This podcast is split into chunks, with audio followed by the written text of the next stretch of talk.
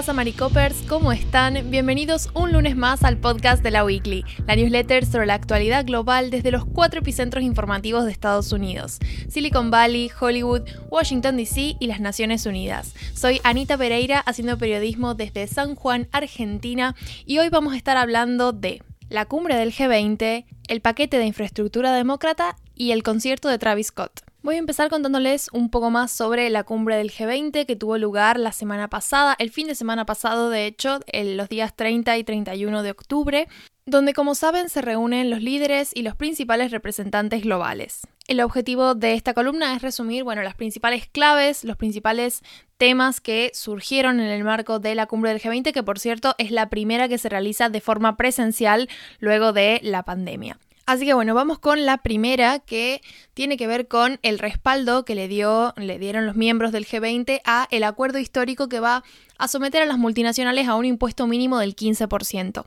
Esto era algo que se hablaba hace rato, pero bueno, hemos visto recién su concreción en esta cumbre presencial del G20 y el plan de reforma lo que busca es terminar con las prácticas de grandes corporaciones como Apple y Alphabet, que es la, matriz de Google, para esto esta cuestión de proteger sus ganancias en países con impuestos bajos, entonces eh, unificar los impuestos eh, de alguna forma ayuda a, a evitar estas trampas por parte de, algunas empresas multinacionales.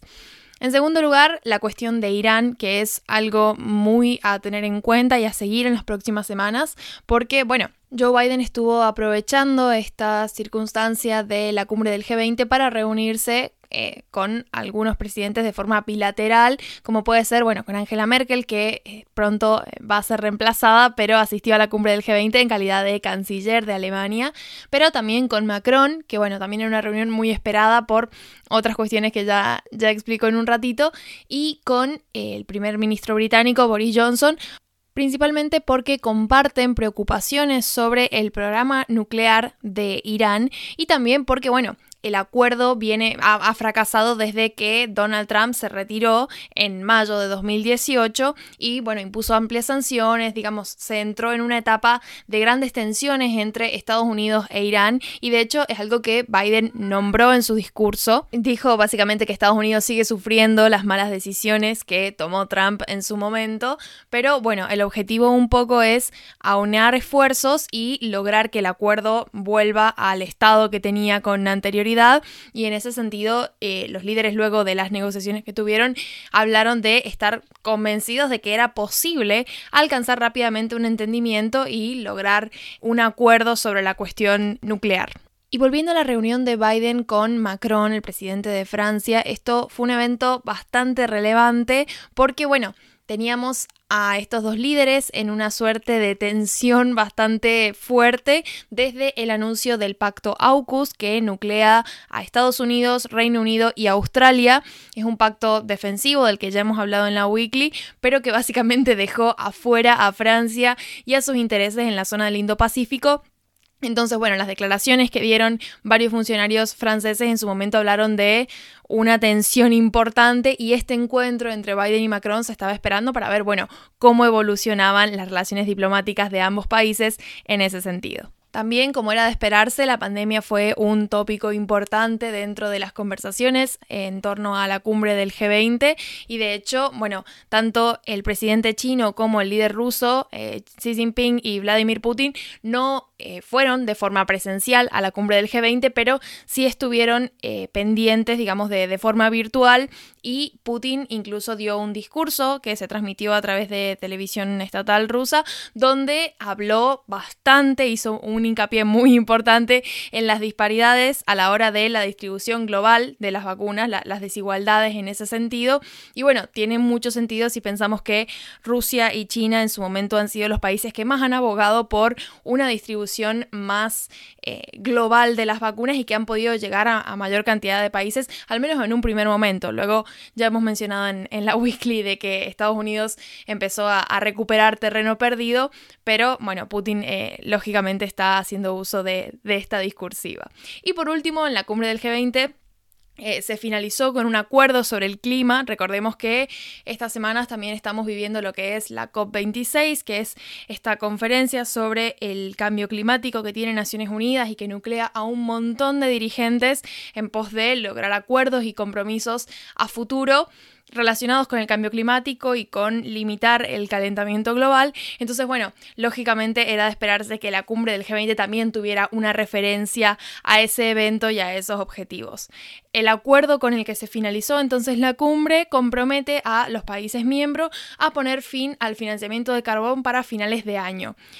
Esto, lógicamente, con el objetivo de contener el calentamiento global, que es uno de los, de los objetivos que está en el Acuerdo de París y, que se ha mencionado en, todos los, discursos y las conversaciones alrededor de lo que es la COP26. De hecho, algo a destacar, digamos, es la, militancia que estaba haciendo Italia, que ha sido el país em, anfitrión de la, de la, cumbre del G20, que, bueno, su primer ministro ha sido uno de los primeros en hablar del bien de las generaciones futuras y de la importancia de lograr estos compromisos.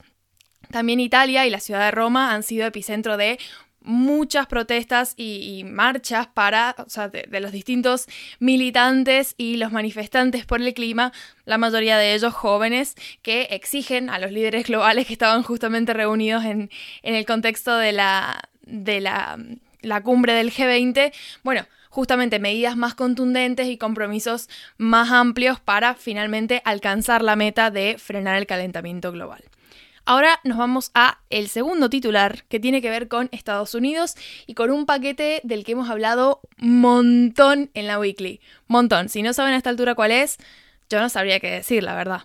Pero bueno, así es. Estamos hablando del el paquete de infraestructura, el paquete bipartidista, cuya aprobación estaba pendiente porque sabíamos que era la carta que tenían los Em, demócratas progresistas que estaban buscando aprobar el paquete de gasto social bajo sus condiciones, es decir, con un presupuesto más amplio. Pero bueno, finalmente la Cámara de Representantes la noche del viernes aprobó el paquete de infraestructura bipartidista de 1.2 billones de dólares y Joe Biden tiene previsto hacerlo ley esta semana. Es una victoria bastante importante para el Partido Demócrata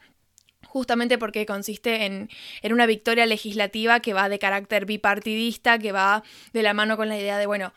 logramos consenso, logramos una suerte de, de unidad, ¿no? Que al, Partido Demócrata le va a venir muy bien y que sobre todo a la parte moderada del Partido Demócrata le resulta como bastante positivo, pero como les decía, tenemos la otra parte que son los congresistas demócratas más progresistas que de hecho algunos de ellos han votado en contra.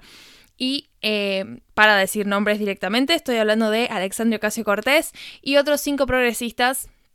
que siempre en general votan como de la mano, que, van bastante alineados con su ideología, porque, bueno, justamente estaban queriendo aprobar el paquete de infraestructura junto con el paquete de gasto social para lograr que el presupuesto destinado al paquete de gasto social fuera un poco más elevado de lo que estaban proponiendo los demócratas moderados con tal de dejar contenta a, la gente, ¿no? Porque por ahí lo, que hemos hablado en varias ocasiones es que los demócratas más moderados tienen esta cuestión de que suelen representar a distritos o a, un cierto grupo de personas en las que medidas demasiado radicales les pueden costar una elección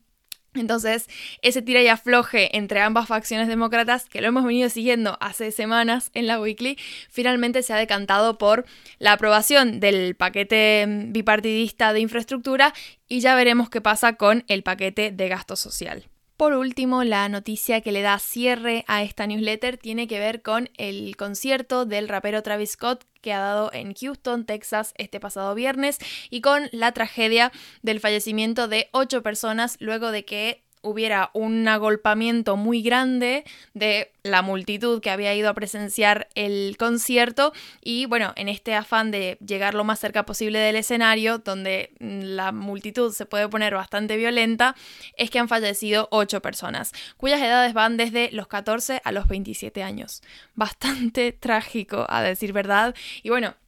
Evidentemente se trató como de una multitud descontrolada, hablamos de más de 50.000 personas asistiendo a lo que fue el Astro World Festival que estaba encabezado por Scott. Y bueno, nada, en cuanto Scott eh, arrancó el show, eh, las personas empezaron a, empujar para avanzar lo más posible y, demás, se, desató un caos incontrolable porque es que es muy difícil para los equipos de seguridad cuando hay tal cantidad de personas como controlar este tipo de cosas. Y bueno, la verdad es que eh, algunos testimonios de las personas que estuvieron ahí hablan como de como un pánico generalizado que los organizadores del evento no pudieron gestionar, no pudieron controlar a tiempo y que finalmente, como les decía, terminó en, en el fallecimiento de estas ocho personas. Así que bueno, eso ha sido todo por mi parte. Les deseo un buen comienzo de semana y nos escuchamos en la weekly el resto de la semana hasta el viernes para los suscriptores premium y los que no nos encuentran directamente el fin de semana. Adiós.